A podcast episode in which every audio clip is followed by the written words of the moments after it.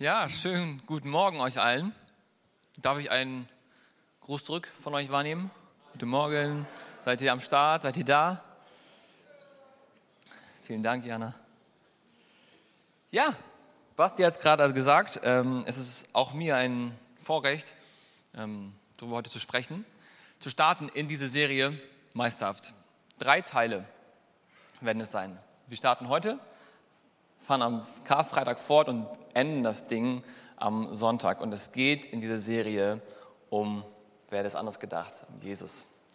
Und es geht ganz besonders in diesen drei Predigten ja, um drei Rollen, drei Ämter, die dieser Jesus gemeistert hat. Er hat sie nicht nur ausgefüllt, er hat sie nicht nur gemacht, sondern er hat sie gemeistert. Darum heißt unsere Serie Meisterhaft. Was ist für dich, würde ich gerne mal fragen, meisterhaft? Was hast du gleich im Kopf, wenn du das Wort meisterhaft hörst? Ich glaube, die wenigsten von uns denken an den Meister in der Ausbildung oder so, sondern man hat irgendwas im Blick, im Kopf, was ein Meisterwerk ist. Ne? So ist es bei mir. Ja? Du hast ein Meisterwerk im, im Blick. Zum Beispiel, denk mal an ein Meisterwerk, ein ganz besonderes Gemälde. Traut ihr euch was reinzuwerfen? Die Mona Lisa zum Beispiel. Das ist eines der großen Dinger. Ich kann nicht ganz so heftig gut nachvollziehen, warum, aber es ist anscheinend ein mega Meisterwerk. Ähm, ich habe es mir auch noch nie angeguckt vor Ort, deswegen kann ich auch nichts dazu sagen, so, aber das ist wohl eines der Meisterwerke überhaupt. Woran man noch denken kann, ist zum Beispiel an Michelangelo. Ne? Der hat auch eine Menge genialer Sachen gemalt und ähm, auch erbaut. Zum Beispiel die berühmte David-Statue. Ne? Das ist auch so ein Meisterwerk, das er aus Stein geschlagen hat. Man denkt auch an Musik. Also ich denke auch an Musik. Und als meisterhaft gelten ja oft Künstler wie Johann Sebastian Bach, Mozart oder Beethoven und, und, und, und, und. Meisterhaft ist es auch, wenn du oder für mich ist es auf jeden Fall auch meisterhaft, wenn ich irgendwo bin, wo es eine krasse Natur gibt, krasse Berge.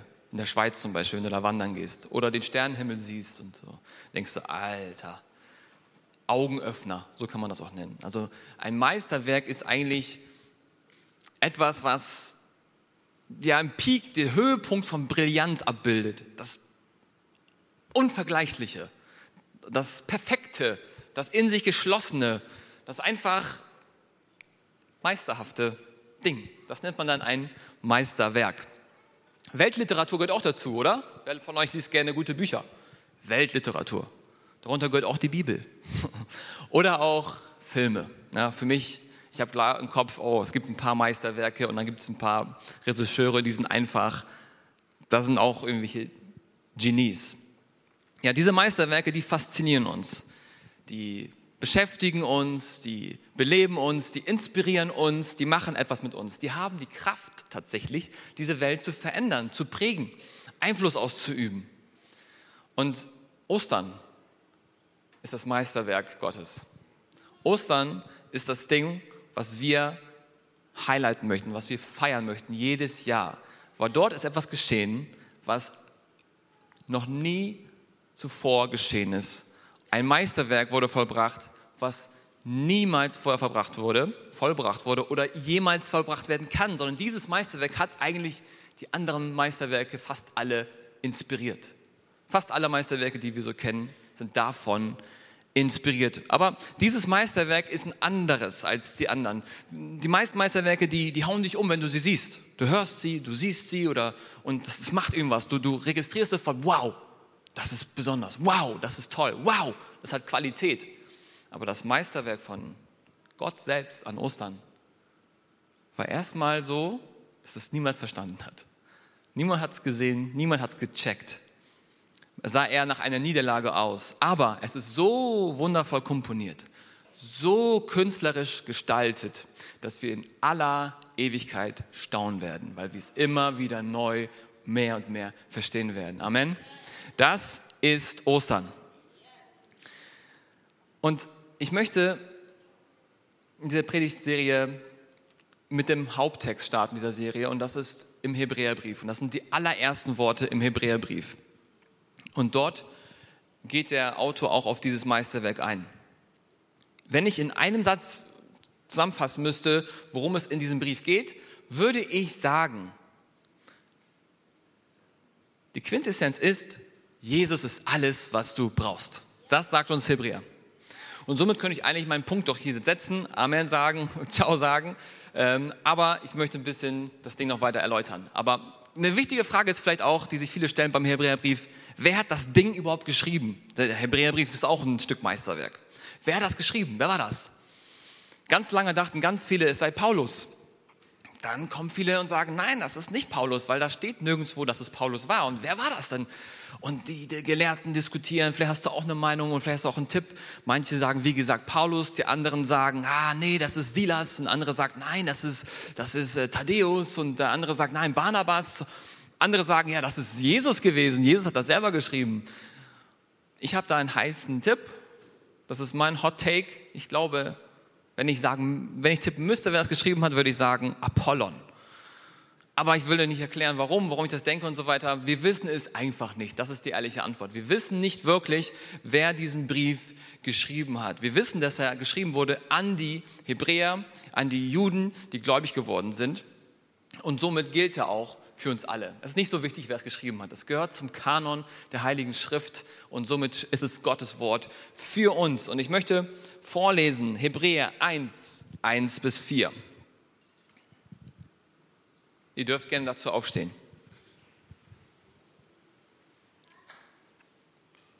Viele Male und auf verschiedenste Weise sprach Gott in der Vergangenheit durch die Propheten zu unseren Vorfahren.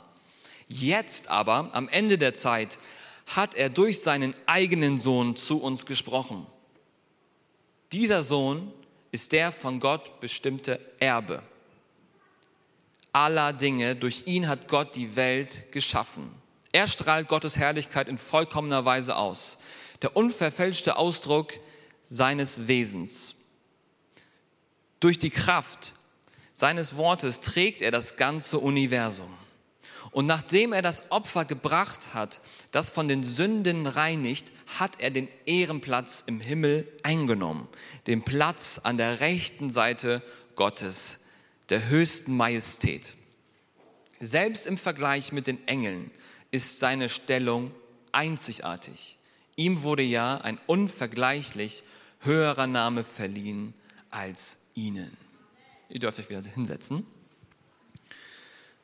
Die Kraft seines Wortes trägt das Universum und er hat den Namen über alle Namen. Ihr wisst, wovon ich spreche, oder? Ihr wisst, wer gemeint ist, oder? Ich bitte euch, ihr sagt es einfach bei drei. Eins, zwei, drei. Jesus. Wer? Jesus? Ja, ist nicht falsch. Ist nicht falsch. Ist richtig, aber auch nicht ganz korrekt. Da sagt jemand, es ist Jesus Christus. Ist manchmal ganz wichtig bei uns. Wir, wir haben immer alle so eine persönliche Beziehung zu Jesus und nennen ihn immer mit seinem Vornamen so. Aber sein ganzer Name ist, und der Name über allen Namen ist Jesus Christus. Und das mit den Namen ist so ein Ding. Ich ich heiße Tommy. Ne, steht ja da. Ähm, mein Name, ich mag meinen Namen, ne? ich, ich, äh, so heiße ich wirklich. Ähm, ähm, das ist auch ein ganz einfacher Name eigentlich, aber trotzdem kriegen es viele Leute nicht hin. Ähm, ich stelle mich vor mit Tommy und dann denken viele, ich heiße dann doch Thomas oder ich heiße Tom. Und oft muss ich, wenn ich mich vorstelle, sagen, ich heiße Tommy. Nicht Thomas, sondern Tommy. Tommy, mein Spitzname ist Thomas, aber äh, äh, mein richtiger Name ist Tommy, so rum. Ne? Und manchmal muss ich auch mein Perso zeigen, weil das Leute nicht ganz glauben und so weiter. Und wisst ihr, ich habe eigentlich mit meinem Namen Glück gehabt. Ne? Ich mag meinen Namen, wie gesagt. Und ähm, warum habe ich Glück gehabt? Meine Eltern, ne? die haben alle ihre Söhne erstmal nach den Namen meiner Onkel gegeben. Also die Brüder, Namen, Brüder, also die Namen der Brüder meines Vaters wurden den Brüdern von mir gegeben. So, pass auf, ich erkläre es gleich. So. ähm, und es fängt an, ich habe viele Geschwister, und es fängt an mit Juri. Dann kommt, also cooler Name. Dann kommt Alex, Cooler Name. Das ist auch der Grund übrigens, das war so ein Ding in unserer Verwandtschaft früher gewesen, dass man so ehremäßig irgendwie die Namen der Geschwister oder Cousins und so verteilt. Deswegen gibt es in dieser Hauptkirche so viele Alex Friesen. Das ist euch vielleicht aufgefallen. Gibt mehrere. Ähm, so, der erste Name Juri. Cooler Name. Alex, cooler Name. Paul, cooler Name, bekannt als Palla. Und dann kam ich. Und eigentlich gab es nur noch einen Namen zur Verfügung, den ich kriegen müsste. Und dieser Name wäre Waldemar. Cooler Name. Der kommt sicherlich auch wieder, wird wieder hip. Aber ich bin ganz froh mit meinem Namen, weil meiner ist jetzt, finde ich, für mich irgendwie hip.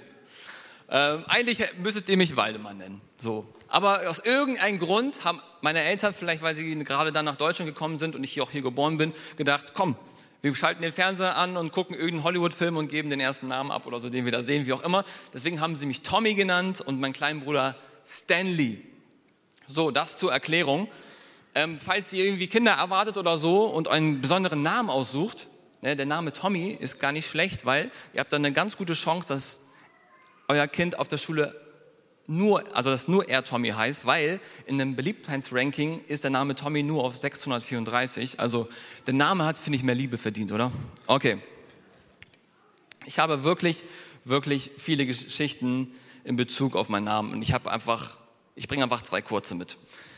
Ich erinnere mich noch an meinen allerersten Grundschultag und da geht man hin und, und dann war da, ich erinnere mich nicht mehr sehr gut, aber eine Sache weiß ich noch, da war eine Frau und die hat so einen Namenssticker oder so gemalt, damit man sich kennenlernt oder die Eltern die Namen der Kinder wissen, weil die Kinder können ja noch nicht lesen. So, und dann fragt sie mich, ja, Kleiner, wie heißt du denn? Dann sage ich, ich heiße Tommy. guckt sie mich komisch an.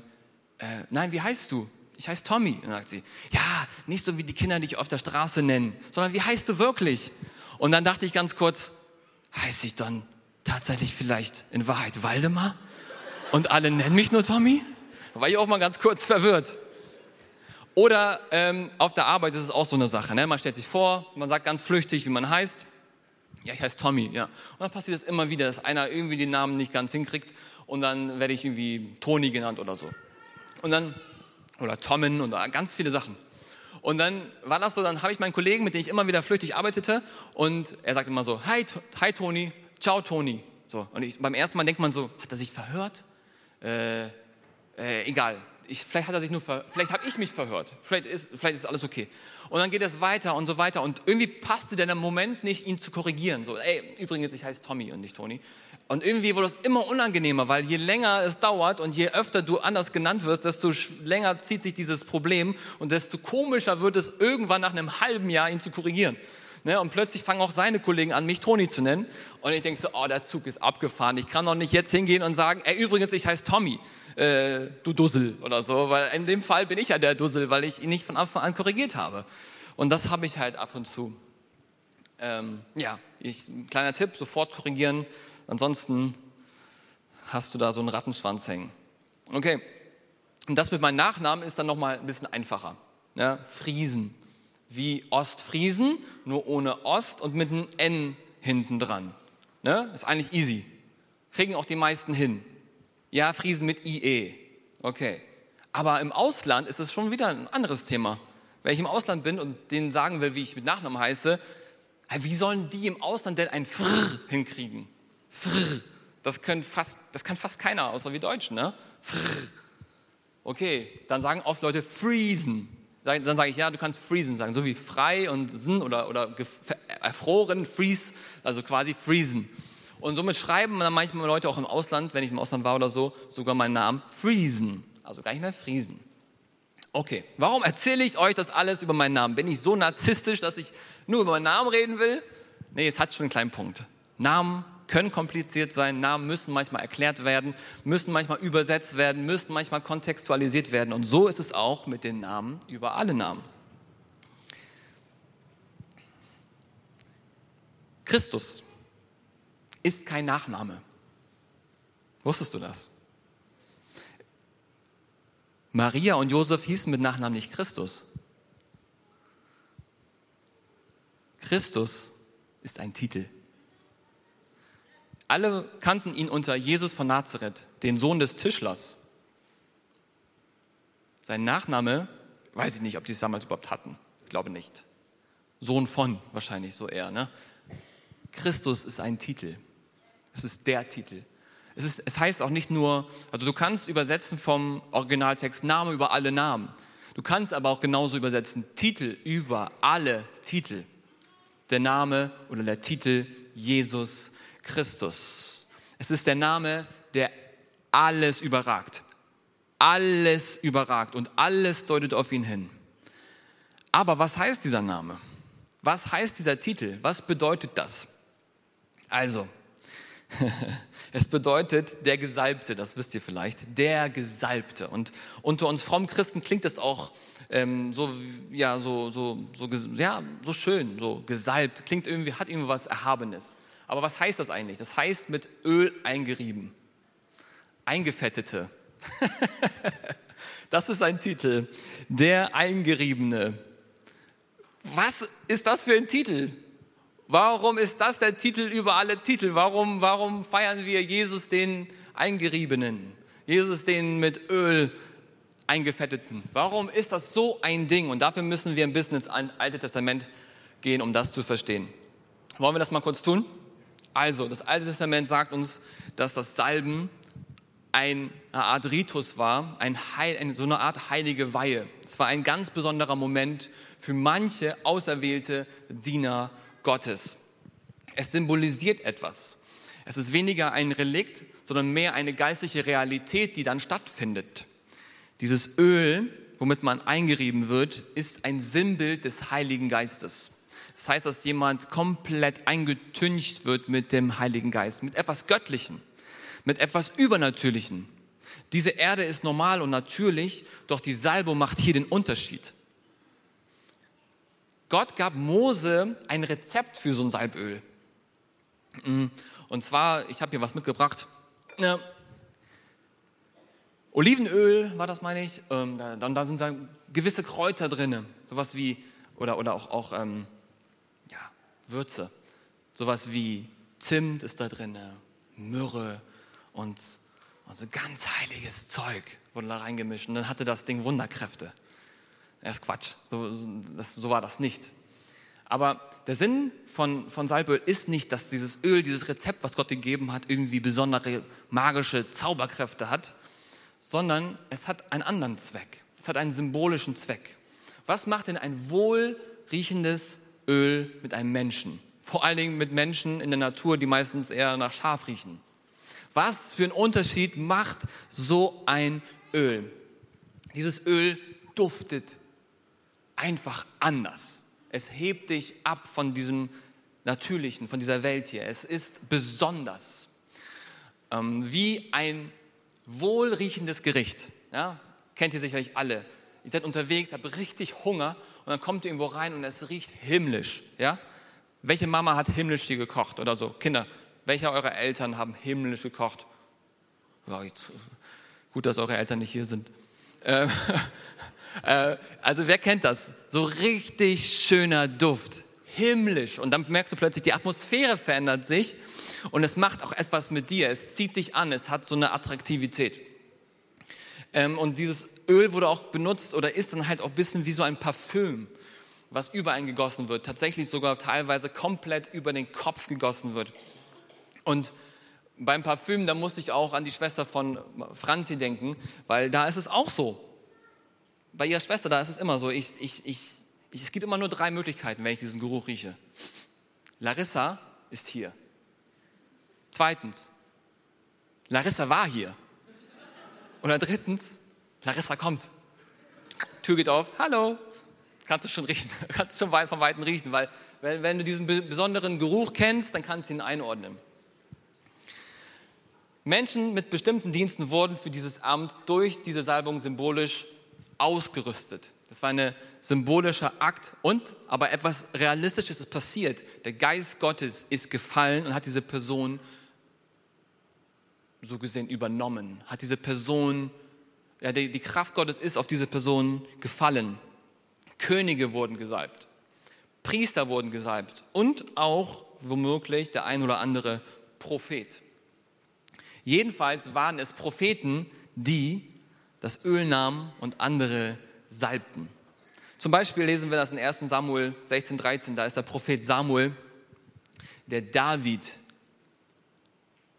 salbt. Und da steht geschrieben, da nahm Samuel das Horn mit dem Öl und goss es vor den Augen der Brüder von David über Davids Kopf aus.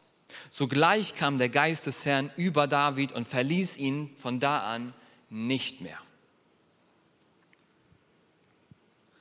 Aber was macht dann Jesus als Gesalbten so besonders, wenn mehrere Leute im Alten Testament gesalbt wurden? Es gab da mehrere Gesalbte, in der Hinsicht vielleicht mehrere Christusse. Warum ist denn dieser Christus so besonders?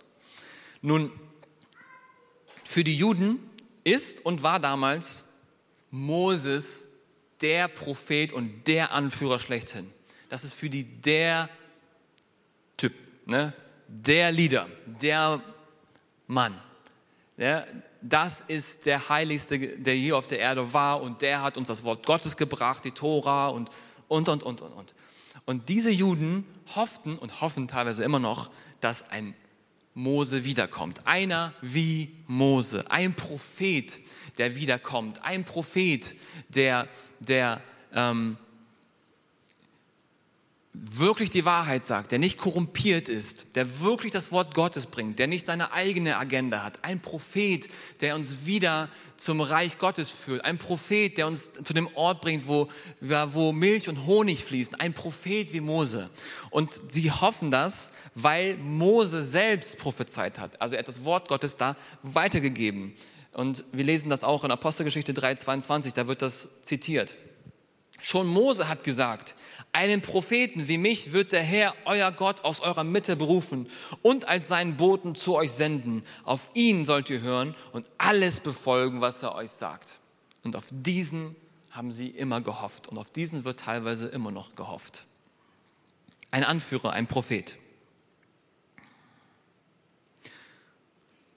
Und das wurde immer als Messias beschrieben. Messias. Ein Messias, der kommen soll.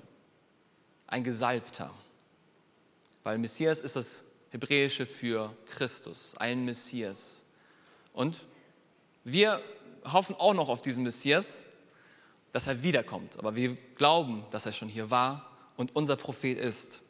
Und in Jesaja 61,1 wurde über diesen Christus folgende Worte gesagt: Der Geist des Herrn ruht auf mir weil er mich berufen und bevollmächtigt hat. Er hat mich gesandt, den Armen die frohe Botschaft zu bringen und die Verzweifelten zu trösten. Ich rufe Freiheit aus für die Gefangenen. Ihre Fesseln werde ich nun, werden nun gelöst und die Kerkertüren geöffnet.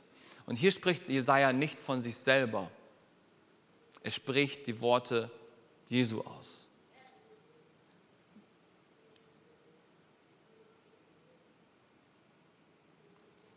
Nun, das wussten auch die Juden damals.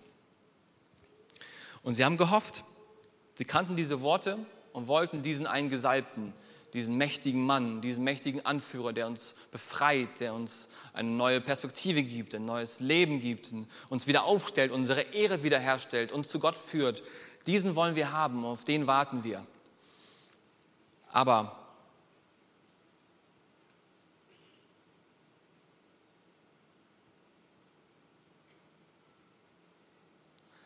es kam nicht, wie sie es dachten. ich suche gerade hier meinen Punkt. Es kam nicht, wie sie es dachten. Sie haben nämlich, sie haben nämlich gedacht, dass ihr, ihr Messias kommen wird wie Mose, aber auch dienen wird wie der König David. Das heißt, sie dachten primär an einen, an einen Messias, der kommen wird, gesalbt ist zur Befreiung und zum Herrschen. Das heißt, er befreit sie von, je nachdem, wo sie steckten. Ne? Sie steckten in der Gefangenschaft Babyloniens, sie steckten in der Gefangenschaft von, von irgendwelchen anderen Barbaren oder sie steckten in der Gefangenschaft von den Römern. Und sie hofften, dass der Gesalbte kommt und sie mit dem Schwert befreien wird. Das ist, was sie hofften. Und was stellst du dir denn eigentlich unter so einem Propheten vor? Was ist dein Gedanke über so einen Prophet? Ne, das ist, was sie dachten. Ein gesalbter Prophet, der uns das Wort Gottes bringt und uns mit dem, mit, der, mit dem Schwert befreien wird, uns politisch auch erlösen wird. Aber was denkst du bei dem Wort Prophet? Was hast du für ein Bild im Kopf? Oft denken wir an jemanden, der die Zukunft voraussagt. Das ist so das typische Ding heutzutage, was man so, glaube ich, denkt über einen Propheten. Ne? So wie so, ein, ähm, so eine Wettervorhersage. Ne? Man sagt da auch Wetterprophet zu. Also jemand, der die Zukunft voraussagt. Aber das ist eigentlich eher so eine Art Wahrsager, ein Seher, ein Hellseher. Obwohl es auch teilweise zu einem Propheten gehört oder ein Prophet teilweise auch in die Zukunft schauen konnte, beziehungsweise Worte über die Zukunft sagen konnte, ist das nicht die primäre Aufgabe eines Propheten. Ein Prophet ist zunächst einer, der für Gott spricht. Er spricht für Gott. Deswegen sagen sie auch so oft, so spricht der Herr. Das hebräische Wort für Prophet lautet Nabi. Es bedeutet so viel wie Gerufener oder einer, der ruft oder einer, der verkündet. Und wir haben unsere Übersetzung aus dem Griechischen und das griechische Wort dafür ist Prophetes. Und das Wort Prophet setzt sich da halt mit dem, ja, aus zwei Silben, setzt sich das zusammen. Die eine Silbe ist das Pro, das kennen wir auch. Das heißt es so viel wie für, vor oder anstelle von. Das heißt für etwas, Fetes, sprechen. Ganz einfach. Für jemanden sprechen. Ein Prophet Gottes spricht also im Namen Gottes. Er spricht für Gott. Es gibt einige Begriffe, die auch als Synonym gebraucht werden für diesen Propheten. Zum Beispiel ein Diener Gottes oder ein Mann, auf dem der Geist Gottes ist, ein Wächter, ein Bote des Herrn. Diese Propheten, die gaben den Menschen damals Orientierung und Korrektur. Wenn sie Götzendienst gemacht haben, wurden sie angeprangert. Wenn sie andere Sünden gemacht haben, wurden sie auch dafür ja, ähm, geohrfeigt, kann man so sagen. Sie wurden immer wieder zur Rechenschaft gezogen. Die Propheten haben mit dem Gericht gedroht, aber sie brachten auch, auch die tröstenden Worte Gottes. Sie brachten auch Zuversicht, Hoffnung und die Perspektive auf Verheißungen der Zukunft. Und viele dieser Propheten, die tatsächlich auch gesalbt wurden oder, oder gerufen wurden zum Dienst, sind aber, haben aber ja, in ihrem Job versagt. Viele von ihnen haben nicht das ausfüllen können, wozu sie gerufen waren. Manche besser, manche weniger gut und manche Leute sind einfach korrumpiert. Manche Leute haben gar nicht mehr das gesagt, was Gott sagte, sondern sie sagten das, was der König hören will. Und somit hat das Volk geächtzt und, und, und war verwirrt von den Worten der Propheten und war verloren in einer Welt ohne, das, ohne dem Wort Gottes. Und so sehnten sich die Juden nach jemandem, da wieder kommt und die Wahrheit sagt. Sie sehnten sich nach dem echten Wort Gottes. Das letzte Buch in der Bibel, Malachi, ist auch das Buch eines Propheten, eines echten Propheten.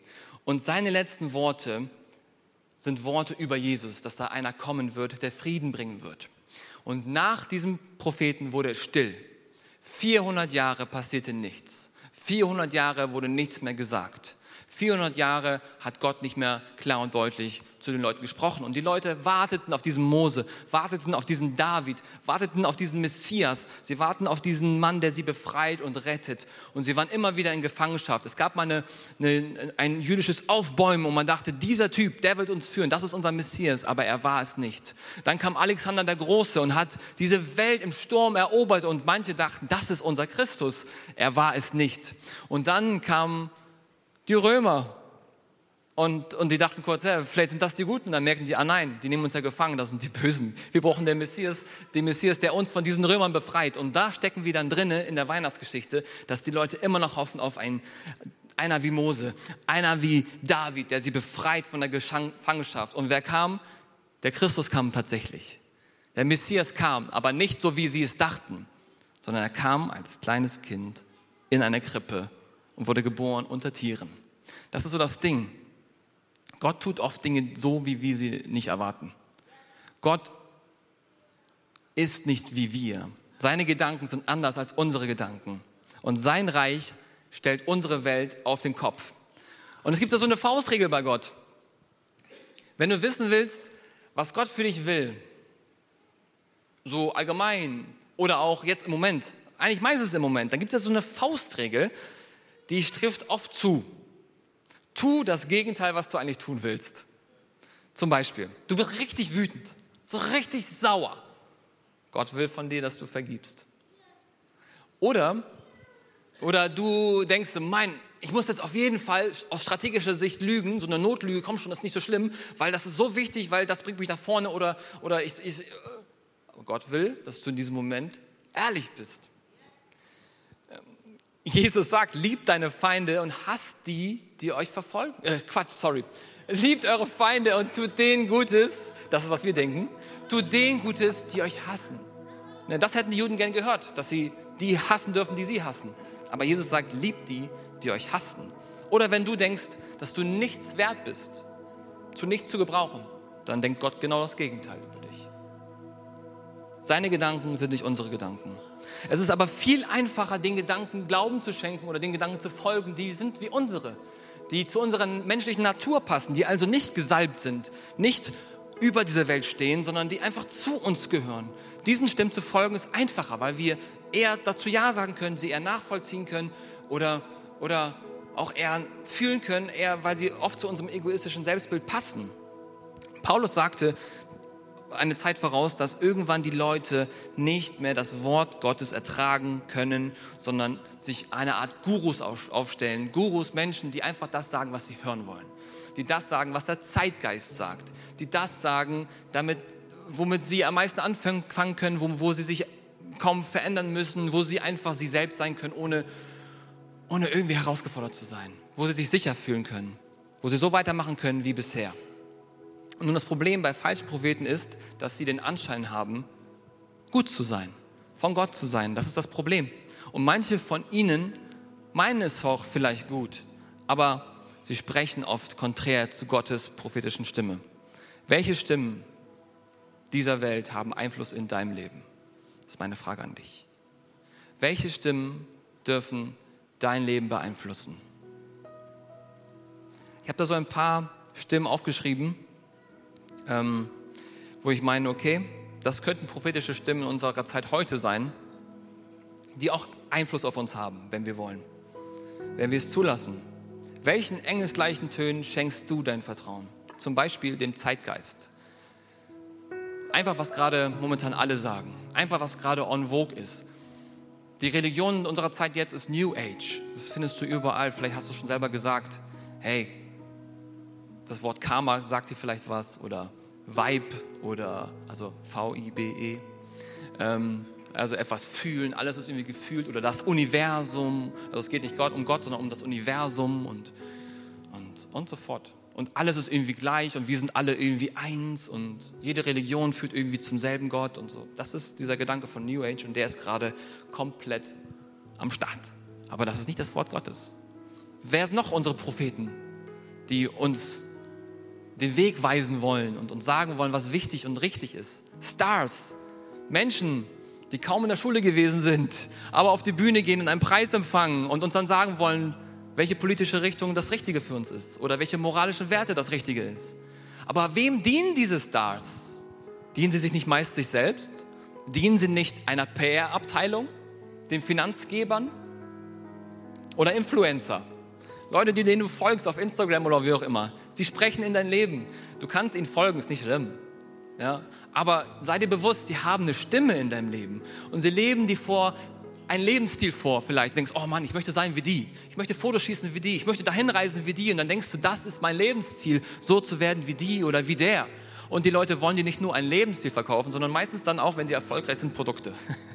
Die kommen da auch noch mit rein, damit du auch ihre Produkte kaufst. Oder prophetisch reden tut auch die Wissenschaft. Ich rede nicht von wissenschaftlichen Arbeiten, sondern die Wissenschaft. Wissenschaft, die unwissenschaftlich arbeitet, die du nicht hinterfragen darfst, Wissenschaft, die einfach Meinung macht. Ja? Weil es gibt Wissenschaft als, als Totschlagargument, eine unwissenschaftliche Wissenschaft, weil Wissenschaft verändert sich immer. Und eine Wissenschaft, die nicht ihr Wissen hinterfragt, schafft sich ab. Aber Wissenschaft ist heutzutage ein Gott. Es wird benutzt als wie ein Doktrin. Die Wissenschaft sagt das, batz, deswegen machst du das. Das ist auch eine Stimme in unserer Welt, die man nicht leichtfertig immer sofort glauben sollte, sondern hinterfragen sollte. Wer beeinflusst noch unser Leben? Intellektuelle Menschen, Leute, die Bücher schreiben, die Filme machen oder auch die Medien Sie, sie prägen unser Denken. Oder auch andere Ideologien und Religionen. Auch politische Richtungen, extreme politische Richtungen bedienen sich auch an, unser, ja, an unserer Sehnsucht nach Sinn und Zweck auf dieser Welt und radikalisieren Menschen und vermischen sich mit dem Wort Gottes, nehmen das Wort Gottes und nutzen es für einen anderen Zweck. Es gibt so viel Chaos in dieser Welt, so viele Stimmen und viele auch noch, die, die meinen, sie würden das sagen, was Jesus sagt und, und, und bedienen sich am Wort Gottes und so weiter und so fort. Und darum brauchen wir unbedingt Hilfe. Wir sind in einem Dilemma voller Unordnung und Chaos. Aber wir haben auch die Hoffnung, wie die Juden damals, dass da einer wieder kommen wird, wie Moses, dass da einer kommt wie David, dass da einer für Ordnung sorgt, einer, der die Wahrheit Gottes spricht, ein Prophet, der lauter ist, der klarer ist als alle anderen Stimmen dieser Welt. Und das Gute ist, wir müssen nicht länger warten. Dieser Messias ist auf die Erde gekommen. Er war hier, hat uns den Weg gezeigt, er hat gesprochen, er hat uns Gottes Wort gebracht. In Wahrheit, in Klarheit. Wir dürfen uns daran orientieren. Denn dieser Weg und nur dieser Weg führt zum Vater. Und über diesen Jesus gab es zahlreiche Prophezeiungen. Mindestens 55 spezifische Voraussagen hat er erfüllt. Und viele davon, ohne dass er irgendwie einen Einfluss darauf hatte. Und ich möchte nochmal Hebräer 1, 1 bis 2 vorlesen. Viele Male und auf verschiedenste Weise sprach Gott in der Vergangenheit durch die Propheten zu unseren Vorfahren. Jetzt aber, am Ende der Zeit, hat er durch seinen eigenen Sohn zu uns gesprochen. Er hat durch seinen eigenen Sohn zu uns gesprochen. Er hat schon oft seine Fühler nach uns ausgestreckt, uns Richtung gegeben. Aber durch Jesus hat er uns alles gegeben, was er hatte. Er hat uns das gegeben, was wir brauchen. Jesus ist alles, was wir brauchen. Der eine wahre Prophet. Kein Prophet unter vielen. Er ist der Prophet. Und nach ihm kam kein großer Prophet. Kein großer Prophet, der eine neue Religion gründen dürfte, wie auch immer, dem man folgen kann. Es gibt nur einen, dem wir folgen können. Es gibt nur einen, dem wir folgen dürfen. Und das ist Jesus Christus und seinen Worten. Jeder, das, das will ich ganz klar sagen, jeder, absolut jeder, der Dinge sagt, die konträr zu dem stehen, was Jesus sagt, sagt nicht die Wahrheit. Jeder, der nicht die Worte Gottes spricht, so wie Jesus sie gesagt hat, spricht nicht die Wahrheit, sondern vermischt maximal Wahrheit mit Lüge. Es reicht nicht, Jesus als einen Propheten oder einen tollen Lehrer, als einen Guru anzuerkennen, sondern du musst verstehen, dass er der Prophet ist. Der eine, der eine Messias, der eine Gesalbte. Er ist der alles überbietende Prophet und wisst ihr, er spricht nicht nur die Wahrheit, er spricht nicht nur das Wort Gottes, sondern er ist die Botschaft. Jesus mit seinem Kommen ist selbst die Botschaft. Das Medium ist hierbei die Botschaft geworden. Nicht nur was er gesagt hat gilt, sondern wie er es gemacht hat. Das Wort Gottes wurde Fleisch in Christus. Und wir können von seiner Herrlichkeit lesen, von seiner Herrlichkeit erleben hier und auf seine Herrlichkeit warten, die wiederkommen wird. Jesus als Prophet lässt die Stimme Gottes in deinem Leben erscheinen. Und das ist manchmal unangenehm. Wie gesagt, Propheten, die richteten oft den Finger auf einen, auf Sünde, auf Götzendienst. Aber es ist nur zu deinem Besten. Es ist nur zu deinem Besten. Aber Jesus zeigt nicht nur mit seinem Finger auf dich, um dich zu ermahnen, sondern er tippt doch auf dich, um dir zu sagen, wie sehr du geliebt bist und will dich trösten. Er will bei dir sein, ganz persönlich und führt dich durch deine Probleme. Und er will dir Hoffnung geben. Das ist, was er mit uns macht. Er gibt uns Richtung, Orientierung und Hoffnung. Ich möchte ein Zitat vorlesen von George McDowell über Jesus. Und dann komme ich auch zum Schluss. Dieser Jesus von Nazareth eroberte ohne Geld und Waffen mehr Millionen als Alexander, Caesar, Mohammed und Napoleon. Ohne Wissenschaft und Gelehrsamkeit warf er mehr Licht auf göttliche und menschliche Dinge als alle Philosophen und Gelehrten zusammen. Ohne rhetorische Kunstfertigkeiten sprach er Worte des Lebens, wie sie nie zuvor oder seither gesprochen wurden.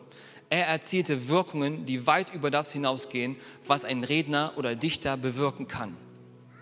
Ohne selbst eine einzige Zeile zu schreiben, setzte er mehr Federn in Bewegung und lieferte Stoff für mehr Predigten, Reden, Diskussionen, Lehrwerke, Kunstwerke und Lobgesänge als das gesamte Heer großer Männer der Antike und Moderne zusammen. Diesem Propheten folge ich. Diesem Mann folge ich. Wie sieht es mit dir aus? Ich bitte dich noch aufzustehen, wenn du kannst. Die Kernbotschaft von diesem Propheten ist eigentlich mit einem Wort zu beschreiben. Die Kernbotschaft von Jesus ist Liebe. Das ist die Kernbotschaft. Liebe. Dummerweise ist es oft dieselbe Botschaft, die auch die anderen sagen. Liebe.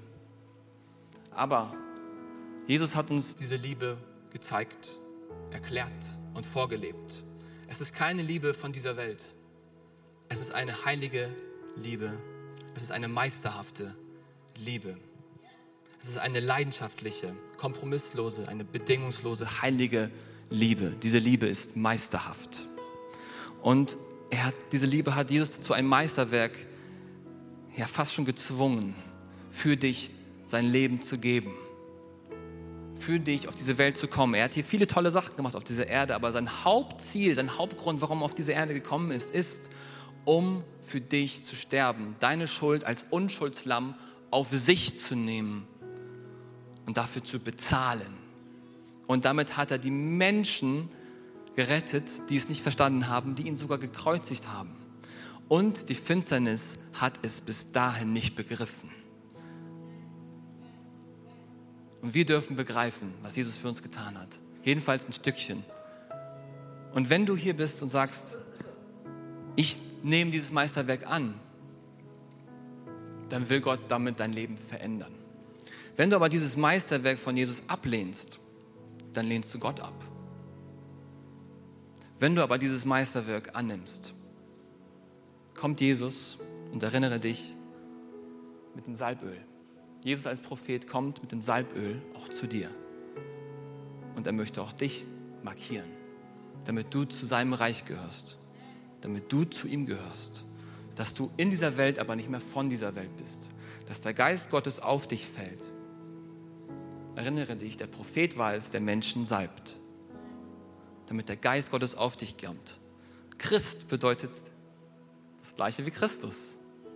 Gesalbt zu sein. Dass der Geist Gottes in uns lebt. Uns führt. Wenn du dieses Meisterwerk annimmst, dann markiert er dich damit. Wenn du ihn ablehnst, lehnst du Gott ab. Und so möchte ich dich heute einfach fragen, falls du hier bist und dieses Meisterwerk der Rettung, dieses Messias, dieses, dieses, dieses Kunststück Gottes für dich annehmen willst, dann ist das deine Chance heute. Falls du es noch nicht getan hast und dein Leben noch nicht diesem Propheten vollkommen gegeben hast und gesagt hast, diesem Propheten will ich folgen und niemand anderen, dann darfst du es heute tun und er will dich salben. Wenn du das heute bist und so mutig bist, dann zeig mir doch deine Hand. Dann können wir für dich beten. Und Jesus will dich salben. Dann streck doch jetzt deine Hand, dass ich dich sehen kann.